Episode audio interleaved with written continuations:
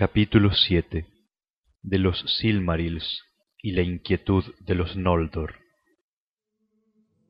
En ese tiempo se hizo la que luego tuvo más renombre entre las obras de los elfos, porque Feanor, llegado a la plenitud de su capacidad, había concebido un nuevo pensamiento o quizá ocurrió que una sombra de presciencia le había llegado del destino que se acercaba, y se preguntaba cómo la luz de los árboles, la gloria del reino bendecido, podría preservarse de un modo imperecedero.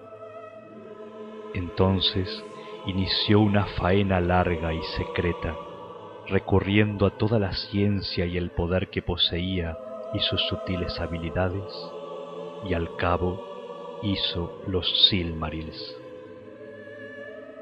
Los Silmarils tenían la forma de tres grandes joyas, pero no hasta el fin, cuando regrese Feanor, que pereció antes de que el sol apareciese y que se sienta ahora en las estancias de espera y no vuelve entre los suyos, no hasta que el sol transcurra y caiga la luna, se conocerá la sustancia de que fueron hechos. Tenía la apariencia del cristal de diamante y sin embargo era más inquebrantable todavía, de modo que ninguna violencia podía dañarla o romperla en el reino de Arda. No obstante, ese cristal era a los Silmarils lo que es el cuerpo a los hijos de Ilúvatar, la casa del fuego interior que está dentro de él y sin embargo también en todas sus partes, y que le da vida. Y el fuego interior de los Silmarils lo hizo Feanor con la luz mezclada de los árboles de Valinor, que vive todavía en ellos, aunque los árboles hace ya mucho que se han marchitado y ya no brillan. Por tanto, aun en la oscuridad de las más profundas arcas, los Silmarils resplandecían con luz propia como las estrellas de Barda, y sin embargo, como si fueran en verdad criaturas vivientes, se regocijaban en la luz y la recibían y la devolvían con matices aún más maravillosos. Todos los que vivían en Aman sintieron asombro y deleite ante la obra de Feanor, y Varda consagró los Silmarils de modo que en adelante ninguna carne mortal, ni manos maculadas, ni nada maligno podía tocarlos sin quemarse y marchitarse. Y Mandos predijo que ellos guardaban dentro los destinos de Arda, la tierra, el mar y el aire. El corazón de Feanor estaba estrechamente apegado a esas cosas que él mismo había hecho. Entonces Melkor codició los Silmarils, y le bastaba recordar cómo brillaban para que un fuego le arrollese el corazón. De allí en adelante, inflamado por este deseo, buscó ansiosamente y aún más que antes la manera de destruir a Feanor y de poner fin a la amistad entre los Valar y los elfos. Pero ocultó estos propósitos con astucia y ninguna malicia podía verse en el semblante que mostraba. Mucho tiempo trabajó, y lentos al principio y baldíos fueron sus afanes. Pero al que siembra mentiras, le llega a la larga el tiempo de la cosecha, y pronto puede echarse a descansar mientras otros recogen y siembran en vez de él. Aún Melkor encontró oídos que lo escucharan, y algunas lenguas que agrandaran lo que habían oído, y sus mentiras pasaron de amigo a amigo como secretos cuyo conocimiento prueba la inteligencia de quien los revela. Amargamente pagaron los Noldor, en los días que vinieron después, la locura de haberle prestado oídos. Cuando vio que muchos lo aceptaban, Melkor anduvo con frecuencia entre ellos, y junto con las palabras dulces entretejía otras con tanta sutileza que muchos de los que las escuchaban creían al recordarlas que eran pensamientos propios. conjuraba visiones en sus corazones de los poderosos reinos del este que podrían haber gobernado a voluntad. Y cundió el rumor de que los Valar habían llevado a los Eldar a Aman por causa de los celos, temiendo que la belleza de los Quendi y la capacidad de creación con que Ilúvatar los había dotado se volvieran excesivas, y que los Valar no fueran capaces de gobernarlos mientras los elfos medraban y se extendían por las anchas tierras del mundo. En esos días, aunque los Valar tenían conocimiento de la próxima llegada de los hombres, los elfos nada sabían aún, pues Manwë no la había revelado. Pero Melkor les habló en secreto de los hombres mortales, viendo cómo el silencio de los Valar podría torcerse para mal. Poco sabía él de los hombres, pues, inmerso en sus propios pensamientos musicales, apenas había prestado atención al tercer tema de Ilúvatar. Pero se decía ahora entre los elfos que Manwë mantenía cautivos a los hombres, para que al fin llegaran a suplantar a los elfos en los reinos de la Tierra Media, porque advertían los Valar que no les sería tan difícil someter a esa raza de corta vida y más débil, arrebatando así a los elfos el legado que Ilúvatar les reservaba. Poca verdad había en esto, y jamás lograron los Valar tener gran dominio en la voluntad de los hombres. Pero muchos de los Noldor creyeron, o creyeron a medias, estas palabras malignas. Así pues, antes de que los Valar se dieran cuenta, la paz de Valinor fue envenenada.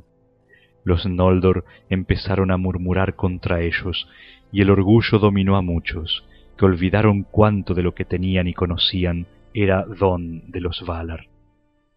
Fiera ardía la nueva llama del deseo de libertad y de anchos reinos en el corazón ansioso de Feanor. Y Melkor se reía en secreto, porque ese blanco había tenido sus mentiras por destino. Era a Feanor a quien odiaba sobre todo, codiciando siempre los Silmarils. Pero a estos no le estaba permitido acercarse, porque aunque Feanor los llevaba en las grandes fiestas, brillantes sobre la frente, en toda otra ocasión estaban celosamente guardados en las cámaras profundas del tesoro de Tirion. Porque Feanor empezó a amar los Silmarils con amor codicioso y los ocultaba a todos, excepto a su padre y a sus siete hijos. Rara vez recordaba ahora que la luz que guardaban no era la luz de él. Ilustres príncipes fueron Feanor y Fingolfin, los hijos mayores de Finwë, honrados por todos en Aman. Pero ahora se habían vuelto orgullosos y celosos de los derechos y los bienes de cada uno. Entonces Melkor diseminó nuevas mentiras en Eldamar, y a Feanor le llegó el rumor de que Fingolfin y sus hijos planeaban usurpar el trono de Finwë y el mayorazgo de Feanor, y suplantarlos con anuencia de los Valar, porque disgustaba a los Valar que los Silmarils estuvieran en Tirion y no hubieran sido confiados a ellos. Pero a Fingolfin y a Finarfin les dijo, Cuidaos, poco amor ha sentido hasta hoy el orgulloso hijo de Miriel por los hijos de Indis. Ahora se han engrandecido y tienen al Padre en un puño. No pasará mucho tiempo antes de que os arroje de tuna. Y cuando Melkor vio que estas mentiras ardían como brasas y que habían despertado el orgullo y la cólera entre los Noldor, les habló de las armas. Y en ese tiempo los Noldor empezaron a forjar espadas y hachas y lanzas.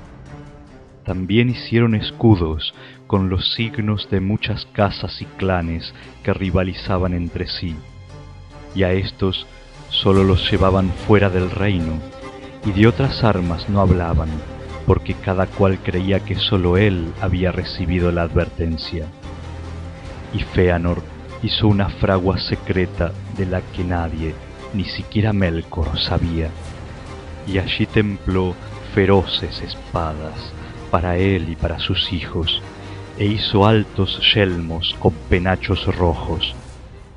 Amargamente lamentó Mathan el día que le enseñó al marido de Nerdanel toda la ciencia de la metalurgia que él había aprendido de Aule. Así, con mentiras y malignos rumores y falsos consejos, Melkor incitó a los Noldor a que lucharan, y de esas disputas llegó con el tiempo el fin de los días ilustres de Valinor y la declinación de su antigua gloria. Porque Feanor empezó ahora a pronunciarse abiertamente contra los Valar, clamando a voces que abandonaría Valinor para volver al mundo de fuera y que libraría a los Noldor del sojuzgamiento si ellos estaban dispuestos a seguirlo. Entonces hubo gran inquietud en Tirion, y Finwë se sintió perturbado y convocó a todos sus señores a celebrar consejo. Pero Fingolfin corrió al palacio de Finwë y se le puso delante diciendo, Rey y Padre, ¿no refrenarás el orgullo de nuestro hermano, Curufingue, demasiado bien llamado Espíritu de Fuego? ¿Con qué derecho habla en nombre de todo nuestro pueblo como si fuera el rey? Tú fuiste quien ya hace mucho aconsejó a los Quendi que aceptaran el llamamiento de los Valar a Aman. Tú fuiste quien condujo a los Noldor por el largo camino a través de los peligros de la Tierra Media a la luz de Eldamar. Y si no te arrepientes ahora, tienes cuando menos dos hijos que honran tus palabras. Pero mientras todavía hablaba Fingolfin, entró Feanor en la cámara, armado de arriba abajo, un alto yelmo en la cabeza y al costado una poderosa espada. De modo que es como lo había adivinado, dijo. Mi medio hermano se me adelanta al encuentro de mi padre en este como en todo otro asunto. Luego, volviéndose hacia Fingolfin, desenvainó la espada y gritó, Fuera de aquí y ocupa el lugar que te cuadra. Fingolfin se inclinó ante Fingüe y sin decir una palabra y evitando mirar a Feanor, abandonó el aposento. Pero Feanor lo siguió y lo detuvo a las puertas de la casa del rey, y apoyó la punta de la brillante espada contra el pecho de Fingolfin. Mira, medio hermano, dijo, esto es más afilado que tu lengua. Trata solo una vez más de usurpar mi sitio y el amor de mi padre, y quizá libraré a los Noldor del que ambiciona convertirse en conductor de esclavos. Muchos escucharon estas palabras, porque la casa de Finwë estaba en la gran plaza bajo la Mindon. Pero tampoco esta vez Fingolfin respondió, y avanzando en silencio entre la multitud, fue en busca de Finarfin, su hermano. Ahora bien, a los Valar no se les había escapado, por cierto, la inquietud de los Noldor, pero la semilla de esta inquietud había sido sembrada en la oscuridad y como Feanor fue quien primero habló en contra de los Valar, estos creyeron que él era el promotor del descontento, pues tenía reputación de obstinado y arrogante, aunque todos los Noldor eran ahora orgullosos. Y Manwë estaba apenado, pero observó y no dijo palabra alguna. Los Valar habían traído a los Eldar a aquellas tierras sin quitarles la libertad, y eran dueños de morar en ella o de partir. Y aunque juzgaran que la partida era una locura, no le impedirían. Pero ahora la conducta de Feanor no podía pasarse en silencio, y los Valar estaban enfadados y afligidos. Y Feanor fue llamado a comparecer ante ellos a las puertas de Valmar, para que respondiera de todas sus palabras y actos. También fueron convocados todos los otros que habían tenido parte en este asunto o algún conocimiento de él. Y a Feanor, de pie ante mandos en el anillo del juicio, se le ordenó que respondiese a todo lo que se le preguntara. Entonces, por fin, la raíz quedó al desnudo y revelada la malicia de Melkor. Y sin demora Tulcas abandonó el consejo para echarle mano y llevarlo de nuevo a juicio. Pero no se consideró que Feanor no tuviera culpa, porque él había sido el que quebrantara la paz en Valinor y desenvainara la espada contra su pariente. Y Mandos le dijo, Tú hablas de esclavitud.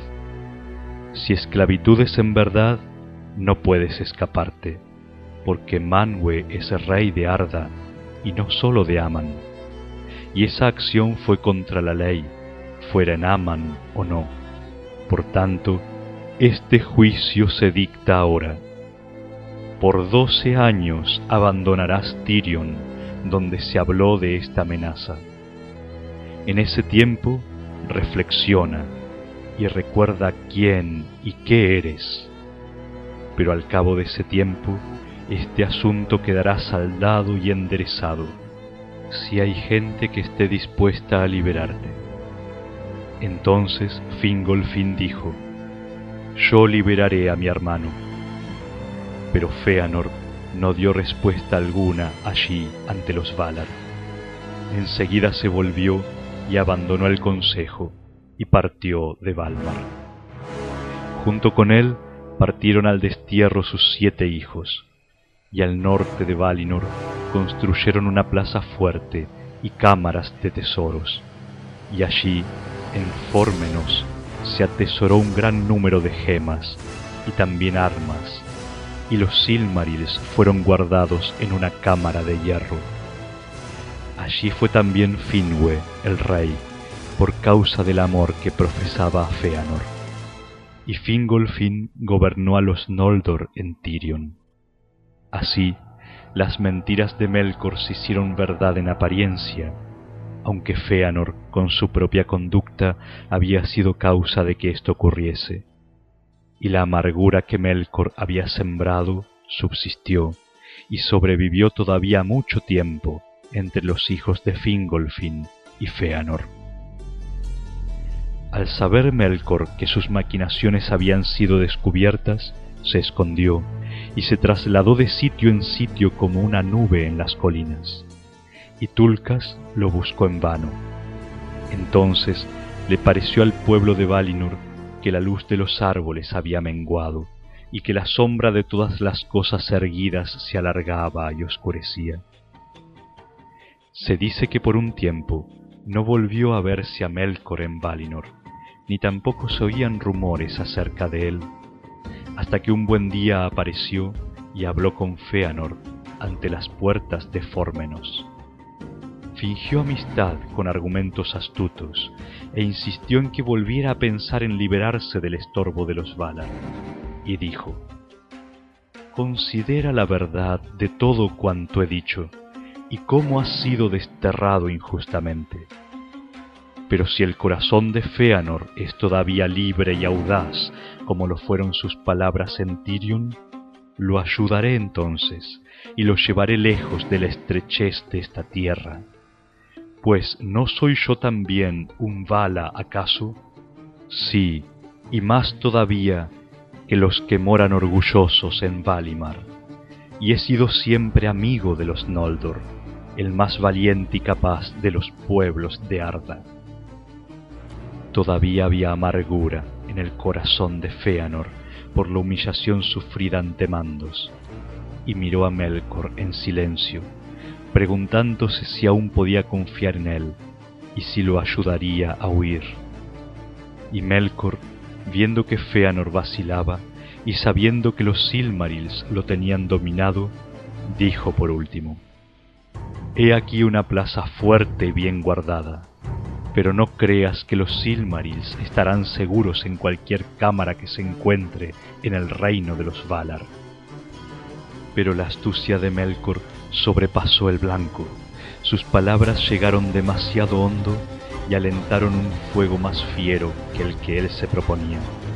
Y Feanor miró a Melkor con ojos que ardían a través de una dulce apariencia y horadaron las nieblas de la mente de Melkor advirtiendo en ella la feroz codicia que despertaban los Silmarils.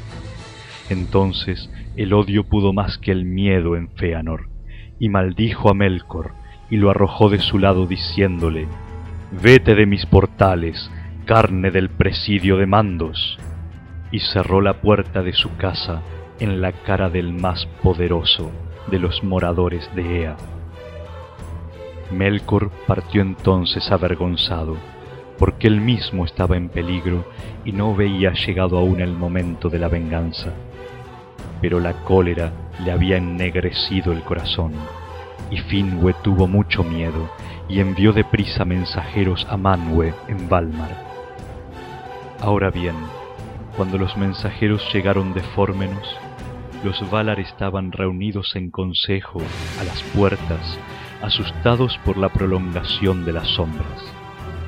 Enseguida, Orome y Tulcas se pusieron en pie de un salto, pero cuando ya se disponían a lanzarse a la carrera, llegaron mensajeros de Eldamar con la nueva de que Melkor había huido a través del Calaquiria y que desde la colina de Tuna los elfos lo habían visto pasar furioso como una nube de tormenta, y dijeron que desde allí se había vuelto hacia el norte, porque los Teleri habían visto la sombra de Melkor sobre el puerto hacia Araman. Así Melkor abandonó Valinor, y por un tiempo los dos árboles volvieron a brillar sin sombra, y la tierra se colmó de luz. Pero los Valar quisieron en vano tener nuevas de su enemigo, y como una nube alejada y cada vez más alta, llevada por un lento viento helado, una duda empañaba ahora la alegría de los habitantes de Aman, pues tenían miedo de un daño desconocido que aún podía acaecerles.